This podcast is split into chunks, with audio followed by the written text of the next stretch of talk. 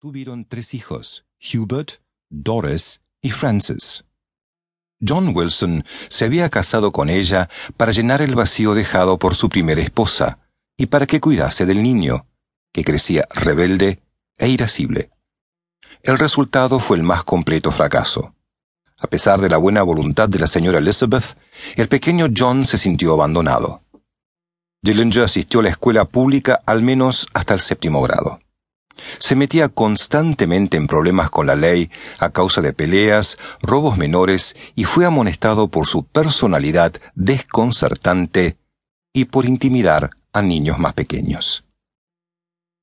Abandonó la escuela definitivamente a los 16 años para irse a trabajar en un taller de mecánica, donde demostró sus aptitudes y talento con las máquinas. Los comienzos de una vida criminal. A los 12 años, el pequeño Dillinger conoció por primera vez el castigo de la justicia. Junto con otros muchachos, se había dedicado sistemáticamente a robar en los vagones de carbón del ferrocarril de Pennsylvania. Las principales compradoras eran amas de casa del lugar. Un día, Dillinger y sus socios fueron sorprendidos infraganti por un policía. Los muchachos lograron escapar, pero fueron denunciados por las mujeres y llevados a los tribunales. La conducta de Dillinger en aquella ocasión fue cínica y altanera. Con arrogancia estuvo mascando goma durante todo el tiempo y se burló deliberadamente cuando el juez leyó la amonestación. Un año después, a los trece años, John fue conducido de nuevo ante los tribunales. El asunto era esta vez más escabroso que un simple hurto menor. A los trece años, Dillinger y otros adolescentes se vieron envueltos en un acto de abuso sexual contra una muchacha de la misma edad. El joven Dillinger fue llevado ante el juez, y el padre tuvo que desembolsar una suma considerable para acallar a los padres de la muchacha. Suponiendo que el clima de la gran ciudad fuese nocivo para su hijo, Wilson Dillinger decidió trasladarse al campo, a Mooresville, Indiana, hacia 1920. Este era el pueblo natal de su segunda esposa. Johnny, en este apacible pueblo, juega a ser el gallito del lugar. Se entretiene persiguiendo a las muchachas, se pelea con los chicos para dejar clara su supremacía y por si fuera poco, se pasea en autos prestados. El carácter rebelde y llamativo de Dillinger continuó, a pesar de su nueva vida en el campo. De esta manera, fue arrestado en 1922 por robo de auto y la relación con su padre se deterioró.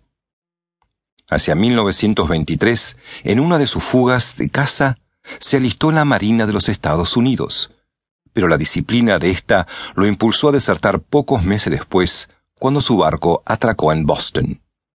Fue degradado en forma deshonrosa. Dillinger entonces regresó a Mooresville, donde conoció a Ethel Beryl Hovens. Los dos se casaron en Martinsville el 12 de abril de 1921. El padre de Johnny empieza a estar harto de librarlo constantemente de problemas, así que cuando éste declara que se irá a la casa de sus suegros, se siente feliz de despacharlo.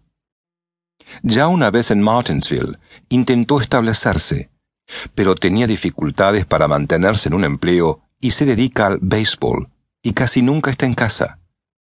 En estas circunstancias, y también por su afición a las mujeres, se le hace cada vez más difícil preservar su matrimonio. Dillinger permaneció incapaz de conseguir un trabajo y empezó a planear un robo, junto con su amigo Ed Singleton, a quien admira por haber estado supuestamente preso en Sing Sing. Era septiembre de 1924. El lugar elegido fue una tienda local de abarrotes. Sin embargo, el plan fracasó dejando un herido, y Dillinger fue capturado por la policía. Su padre lo convenció de confesar el crimen y declararse culpable. De esta manera, Dillinger fue declarado culpable de asalto con intento de robo y conspiración para cometer un delito grave. Fue sentenciado a 10 años de cárcel, a cumplir en el reformatorio de Pendleton, a 50 kilómetros de Indianápolis. El audaz Singleton, con un notorio prontuario criminal y quien finalmente era el